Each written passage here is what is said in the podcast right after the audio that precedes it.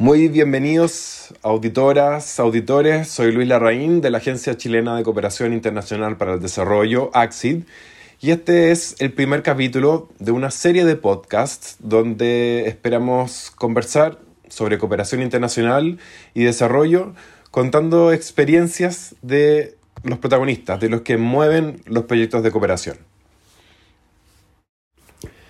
Hoy vamos a hablar del hidrógeno verde, un tema muy en boga por la enorme importancia que tiene para el futuro energético de nuestro país. Tenemos tres invitados.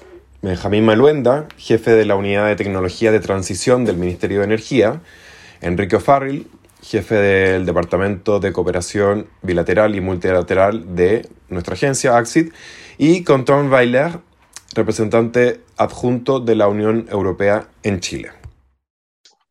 Queremos hoy día explicar qué es esto del hidrógeno verde y por qué es tan importante. Así que voy a partir por Benjamín. ¿Nos podrías contar brevemente qué es lo que es el hidrógeno verde y para qué sirve? Eh, buena pregunta, es como hacer un cuento en 100 palabras, es difícil. Eh, el hidrógeno es un combustible, eh, un combustible que se, se, ha usado en el mundo desde hace mucho tiempo. Y es un elemento que tiene una naturaleza bien variada. Eh, tú puedes usarlo tanto para quemarlo como un combustible, como tú quemas gas natural, como quemas petróleo, como quemas carbón en distintas aplicaciones. Camiones, buses, eh, calderas, hornos. En tu misma casa tú podrías tener un calefón de hidrógeno. Eh, o tú puedes usarlo en unas máquinas que se llaman celdas de combustible para producir electricidad. Y así directamente puedes, por ejemplo, mover un vehículo eléctrico. O que es una tercera vía, es usarlo como materia prima para producir distintos tipos de químicos como amoníaco, metanol, eh, y al final esos compuestos terminan en la mayoría de los materiales que nosotros vemos en el día a día. O sea, el computador, el que estamos grabando hoy día, tiene amoníaco, tiene metanol dentro, en sus plásticos, en sus pinturas. Entonces el hidrógeno en verdad está presente en muchos aspectos de la vida del día a día. Eh, ahora, ¿cuál es, el, ¿cuál es un poco el, el cambio que se está viendo? El hidrógeno hasta hoy día es un gas que ha sido extraído de combustibles fósiles, porque el hidrógeno nosotros nos encanta decir, y lo han visto en la prensa, que es el elemento más abundante del universo. Y es cierto en la teoría, pero es porque está en las estrellas. Eh, no es que nosotros podamos salir al, campo a hacer un hoyo y encontrar hidrógeno, como si tú puedes hacer hoyos y encontrar petróleo. Entonces tenemos que producirlo. E históricamente se ha producido a partir de gas natural, petróleo, carbón, y si se acuerdan, esos son los hidrocarburos, o sea, tienen hidrógeno y carbono, y se les saca el hidrógeno y el carbono se emite como CO2 al ambiente. Entonces, el cambio tecnológico que estamos viendo hoy día es dejar de usar ese hidrógeno, o, o al menos no aumentarlo, y empezar a consumir lo que llamamos el hidrógeno verde. ¿Y qué significa que sea verde? Es que se produce de forma distinta. Tú tomas agua, que es H2O, y separas el H del O. ¿Y cómo se hace esa separación? Se hace con electricidad. Y mientras que esa electricidad venga de fuentes renovables, solar, eólica, hidráulica, biomasa o qué sé yo, entonces tú vas a tener un proceso que no emite CO2, que no emite emisiones contaminantes de ningún tipo y te produce este hidrógeno que puede ser usado en cualquiera de esas múltiples aplicaciones. Perfecto, creo que, creo que se entendió. Eh, ¿Nos podrías contar eh, un poco cuál es la principal ventaja del, del hidrógeno verde comparado con, con otras fuentes de energía? Eh, y por, qué es tan importante en estos minutos eh, impulsar su uso. Hay, hay un driver principal para el auge que ha tenido el hidrógeno verde en estos últimos años, y es la necesidad del mundo de transitar hacia sistemas que sean bajos en carbono, economías que no emitan tantos gases de efecto invernadero y que limiten el calentamiento global. Entonces, en ese esfuerzo se han buscado muchas soluciones. Hay vehículos a batería que son eléctricos, eh, hay electrificación de procesos que antes quemaban petróleo, bueno, ahora pueden usar electricidad renovable en la minería, en distintas industrias, y el hidrógeno está tomando fuerza como una de esas soluciones, que tiene que ser complementaria, no es la única, pero que en ciertos nichos es muy costo efectiva, o sea, es, más barato reducir emisiones de CO2 con hidrógeno que con otras cosas, con otras soluciones. Y algunos de esos ejemplos más, más fuertes y típicos son en el transporte de larga distancia, o sea, camiones, buses que tienen que recorrer muchos kilómetros, para los cuales el vehículo con baterías no es una buena solución, porque las baterías son muy pesadas y te limitan la autonomía. Todos sabemos del típico dilema que el auto eléctrico no te alcanza para llegar a, no sé, de Santiago a La Serena, eh, y menos para un camión. Entonces ahí es donde el hidrógeno juega un rol. y en otros procesos también como calderas, eh, hornos industriales y en los camiones de la minería que consumen mucho petróleo. Entonces, el driver principal, insisto, es la necesidad de reducir emisiones en ciertos sectores que es muy difícil descarbonizar o muy caro con otras soluciones. Ya, y, y ahora aterricémoslo a Chile. ¿Qué características de nuestro país nos hacen ser un país con potencial en el tema? Y cuéntanos si es cierto eh, algo que estuve leyendo, que es que Chile podría producir el hidrógeno verde más barato del mundo. ¿Es así o no? Eh, es difícil, nadie tiene una bola de cristal, pero de todas maneras de los más baratos, eh, principalmente por nuestro vasto y rico potencial en energía renovable. O sea, Chile tiene una geografía muy loca, siempre lo decimos, y se han escrito poemas de eso, y, y, esa misma geografía loca es la que hoy día nos hace ser de los países con más futuro en producción de hidrógeno verde, porque tenemos un desierto con una radiación solar espectacular, pero al mismo tiempo tenemos una Patagonia con vientos que soplan muy fuerte y constantemente todo el año. También en nuestro centro tenemos una cordillera de mucha altura que baja rápidamente a la costa, donde hay potencial hidráulico muy fuerte.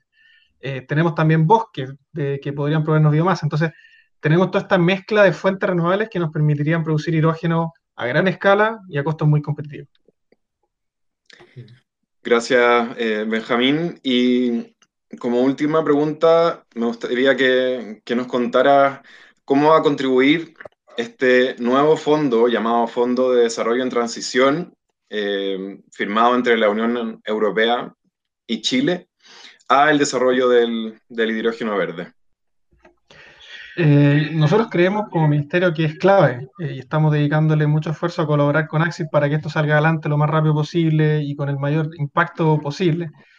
Nosotros creemos fuertemente que la industria, empresas privadas, empresas públicas, empresas en general, van a ser las protagonistas en estos desarrollos y necesitamos que inviertan, necesitamos que desarrollen tecnología, que desarrollen proyectos y este fondo busca apoyar esos desarrollos, busca reducir incertidumbre y dar una señal de que esto es algo que el Estado de Chile quiere impulsar, y no solamente el Estado entendiéndolo como el gobierno, sino también como la ciudadanía, las academias, los centros de investigación, eh, y lo hemos visto, tenemos, nosotros sostuvimos mesas técnicas hace un tiempo para eh, alimentar nuestra estrategia nacional, y en esas mesas veíamos gente de muy variados orígenes, disciplinas, eh, instituciones, todos apuntando al mismo lado, que esto es una gran oportunidad para el país, que hay mucho valor, pero necesitamos ayuda para concretarlo. Eh, nosotros tenemos un poco la trampa del país del ingreso medio, en que ya no somos recipientes de cooperación, eh, no tenemos quizás necesidades tan, tan, tan urgentes como otros países, eh, pero nos cuesta todavía invertir en estas decisiones estratégicas, porque tenemos menos capacidad para hacerlo. Y es ahí donde la cooperación internacional juega un rol clave. Muchas gracias, Benjamín. Y bueno, con esta última frase conectamos perfectamente con, con Enrique. Eh, como decía antes, jefe del Departamento de Cooperación Bilateral y Multilateral de AXID. Eh, quería que nos contaras, Enrique, cuál es el rol de la cooperación internacional en proyectos de este tipo, tan, tan importantes para, para el desarrollo de nuestro país.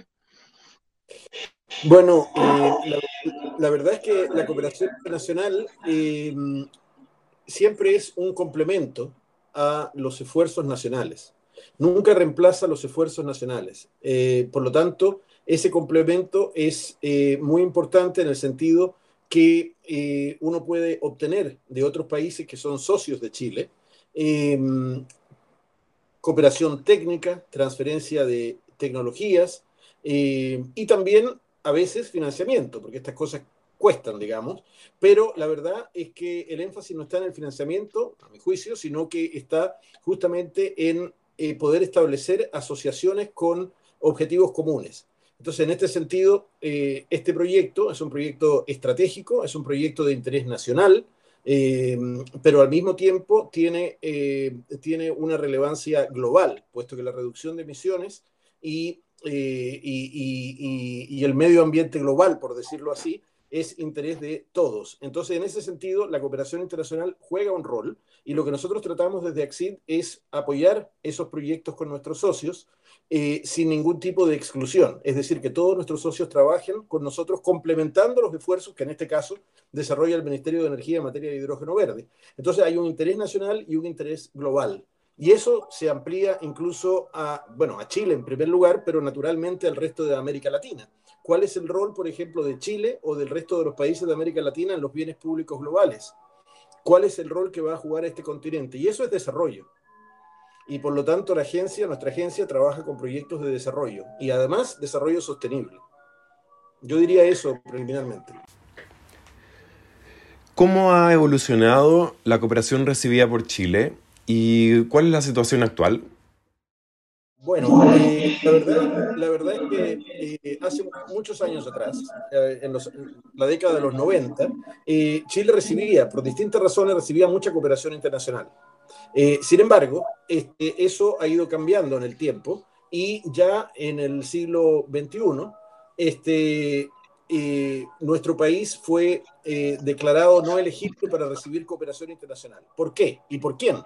Bueno, ¿por quién? Por los donantes de cooperación internacional, los grandes donantes bilaterales y multilaterales, y dónde se toman estas decisiones, bueno, espontáneamente uno diría en las Naciones Unidas, pero no, se toman en un comité que se llama Comité de Ayuda al Desarrollo de la OCDE, del cual Chile es miembro, eh, en el cual este, los países donantes determinan qué criterios van a utilizar para decidir con quién cooperan y con quién no y cuánto.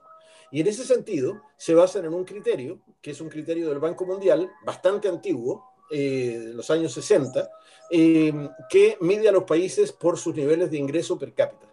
Entonces, cuando uno supera un cierto umbral, te van, vamos a llamar la palabra graduación, que en este caso no es positiva, a nuestra opinión no es positivo ser graduado, en general sí lo es, pero no en este caso, y entonces eh, deciden que ya tú no eres elegible como país para recibir cooperación internacional. Ahora bien, lo que nosotros hemos hecho es decir, como Chile y como agencia de cooperación, es decir, en la OCDE mismo, pero además en, otras instancias en el mundo, es decir, eso es una versión que no tiene nada que ver, ese, ese criterio no tiene nada que ver con el desarrollo. Tiene que, es un criterio económico, es un criterio exclusivamente que mide el ingreso per cápita de una economía, pero no mide los otros aspectos del desarrollo.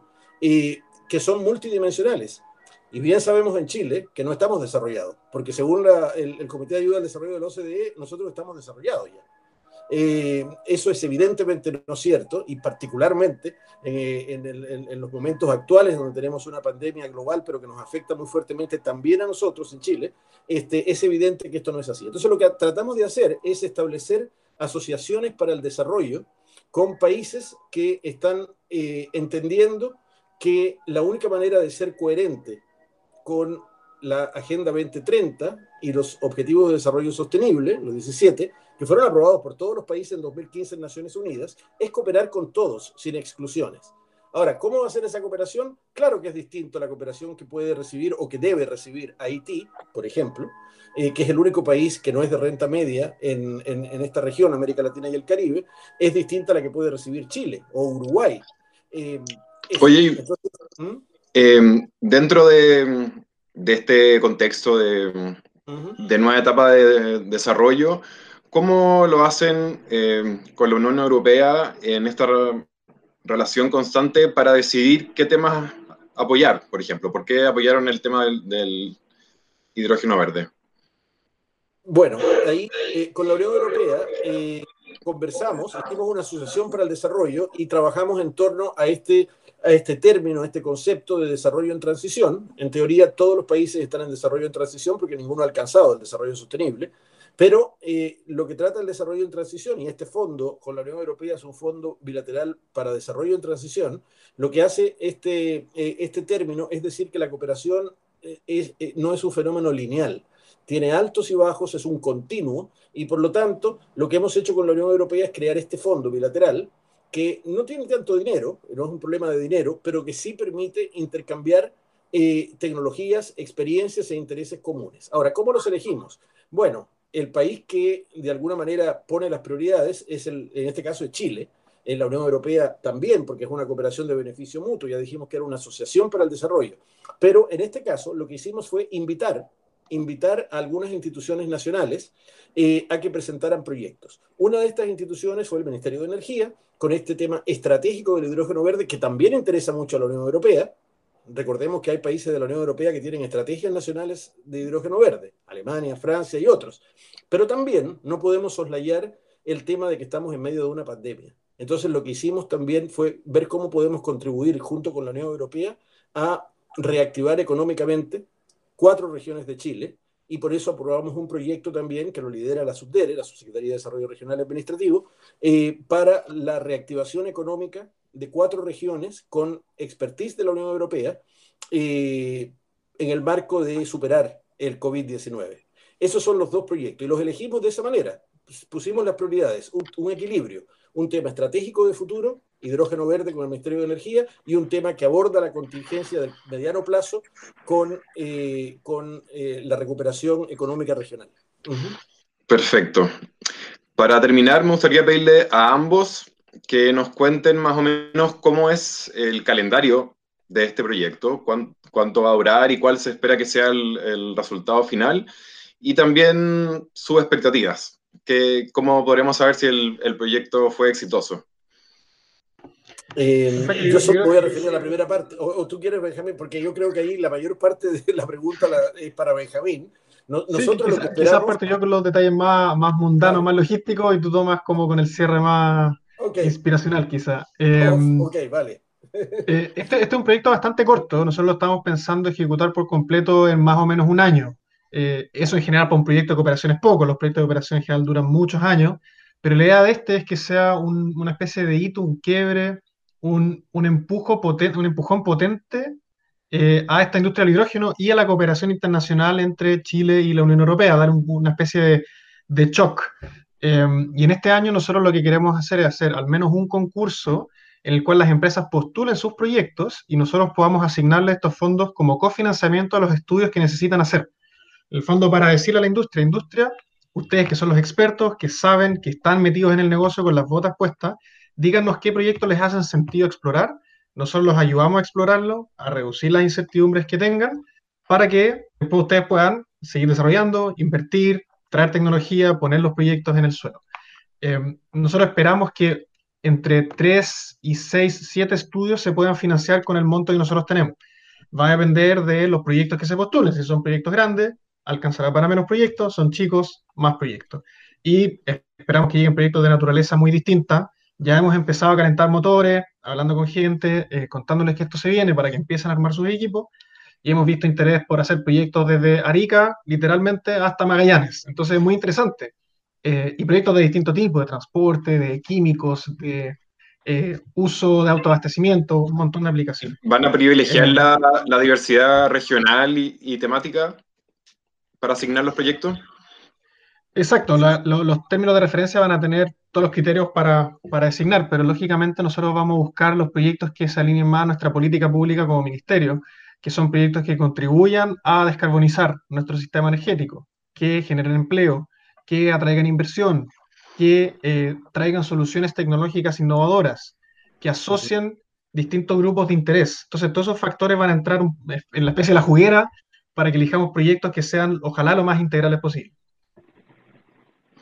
Gracias, Benjamín. Enrique. Y por nuestra parte, eh, bueno, este fondo bilateral eh, de desarrollo en transición junto a la Unión Europea eh, tiene una duración de dos años, por lo tanto, lo que nosotros esperamos es ponerlos en marcha rápidamente.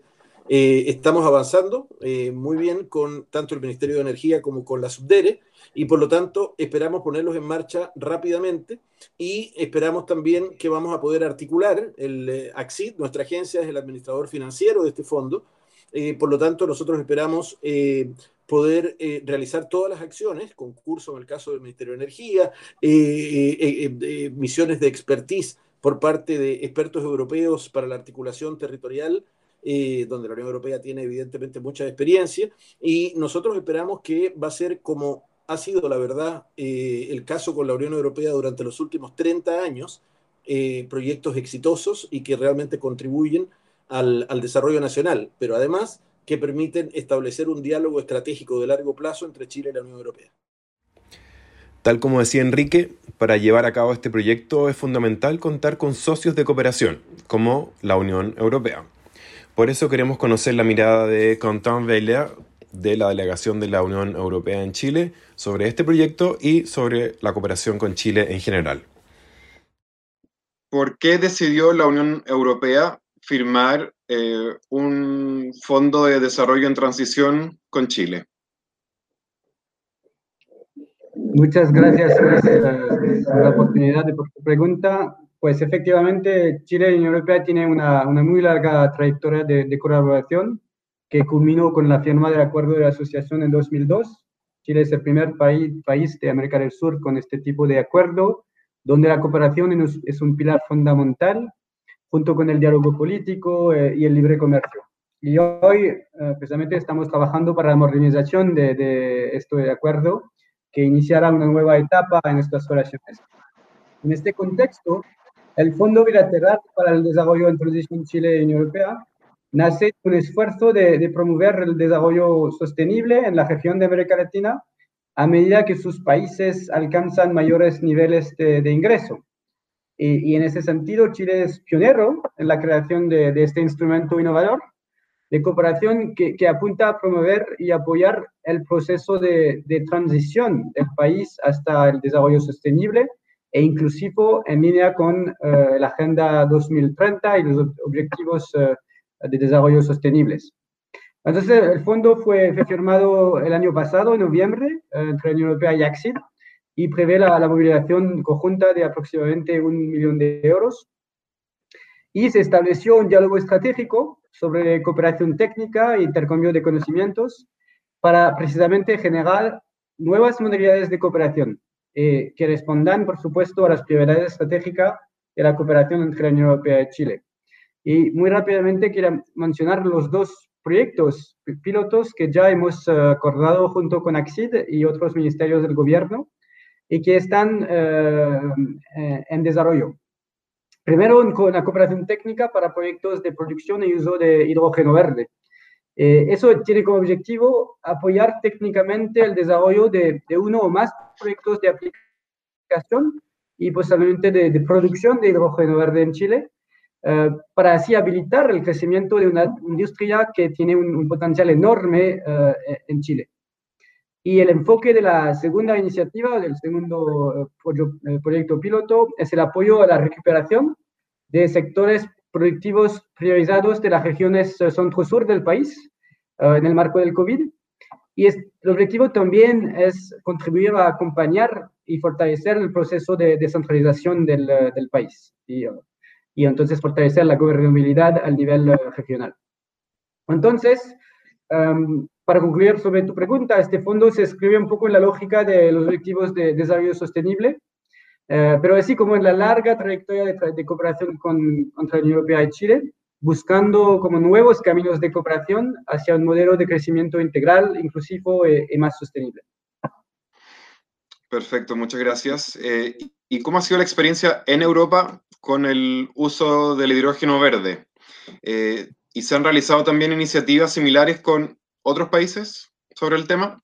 Y en este sentido, eso podría ser una revolución eh, en el ámbito de energía y puede representar el, el, como el nuevo petróleo ¿no? en el futuro.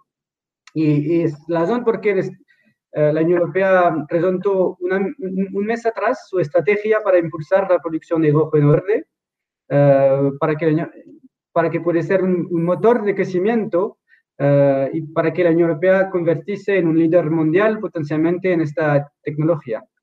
Para darte un ejemplo, se prevé que la proporción de, de hidrógeno verde en la matriz enérgica, eh, energética de, de, Europa crezca desde el 3-4% hasta el 13 o 14% a, a, en 2050. Entonces, una aumentación uh, significativa. Y también, eh, más allá de la estrategia, la Unión Europea lanzó la, la, la, Alianza Europea para el Hidrógeno Verde para reunir líderes de la industria, ministros y bancos europeos para apoyar a la inversión. Y finalmente, hay que mencionar también que países uh, de la Unión Europea a nivel nacional, como Alemania, Francia, Austria, Holanda, España, Portugal, ya han desarrollando o están desarrollando, al igual que Chile, sus estrategias nacionales en el torno al hidrógeno verde.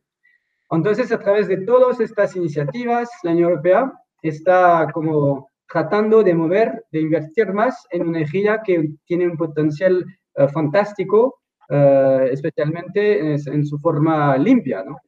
Eh, y en el caso especificado de, Chile, vemos también un interés creciente de parte de los Estados miembros y de sus empresas en participar en el desarrollo del sector en Chile, dado el potencial enorme de, hidrógeno verde en Chile, que puede ser eh, en 2050 la segunda fuente de, ingresos del, del país. Perfecto. Y la última pregunta, ¿cuál ha sido el rol de la cooperación internacional en la búsqueda de soluciones para los problemas ambientales en general? Pues es una, es una pregunta fácil y difícil al mismo tiempo. Fácil porque, por supuesto, que la, cooperación internacional es una herramienta clave para abordar los desafíos globales y no hay un desafío más global que el cambio climático. En eso, la cooperación internacional permite avanzar en estos objetivos comunes ¿no? de lucha contra el cambio climático. Es necesario que todos caminan en la misma dirección. La cooperación internacional también permite impulsar las actuaciones a escala mundial y la cooperación internacional permite ampliar las capacidades para apoyar los esfuerzos desplegados por, por los países eh, socios. Y también yo quería destacar que en el contexto de la, de la pandemia del COVID, al nivel de la Unión Europea, no hay ninguna intención de bajar la ambición climática, en el contrario, tanto al nivel interno como al nivel externo en la cooperación con uh, nuestros socios. Es una oportunidad, es un desafío enorme, pero también una oportunidad de reconstruir mejor. Y es la razón por qué junto con los Estados miembros de la Unión Europea, la Comisión Europea reafirmó su compromiso con la recuperación verde y ha propuesto que el 25, 25 perdón, por ciento de, sus, eh, de su presupuesto se destine a inversiones climáticas en los eh, próximos siete años. Entonces, hay un fuerte compromiso de la Unión Europea con todos los socios del mundo y hay una disponibilidad para compartir experiencias, financiar proyectos, explicar las regulaciones vigentes y fomentar colaboración en el ámbito de la investigación.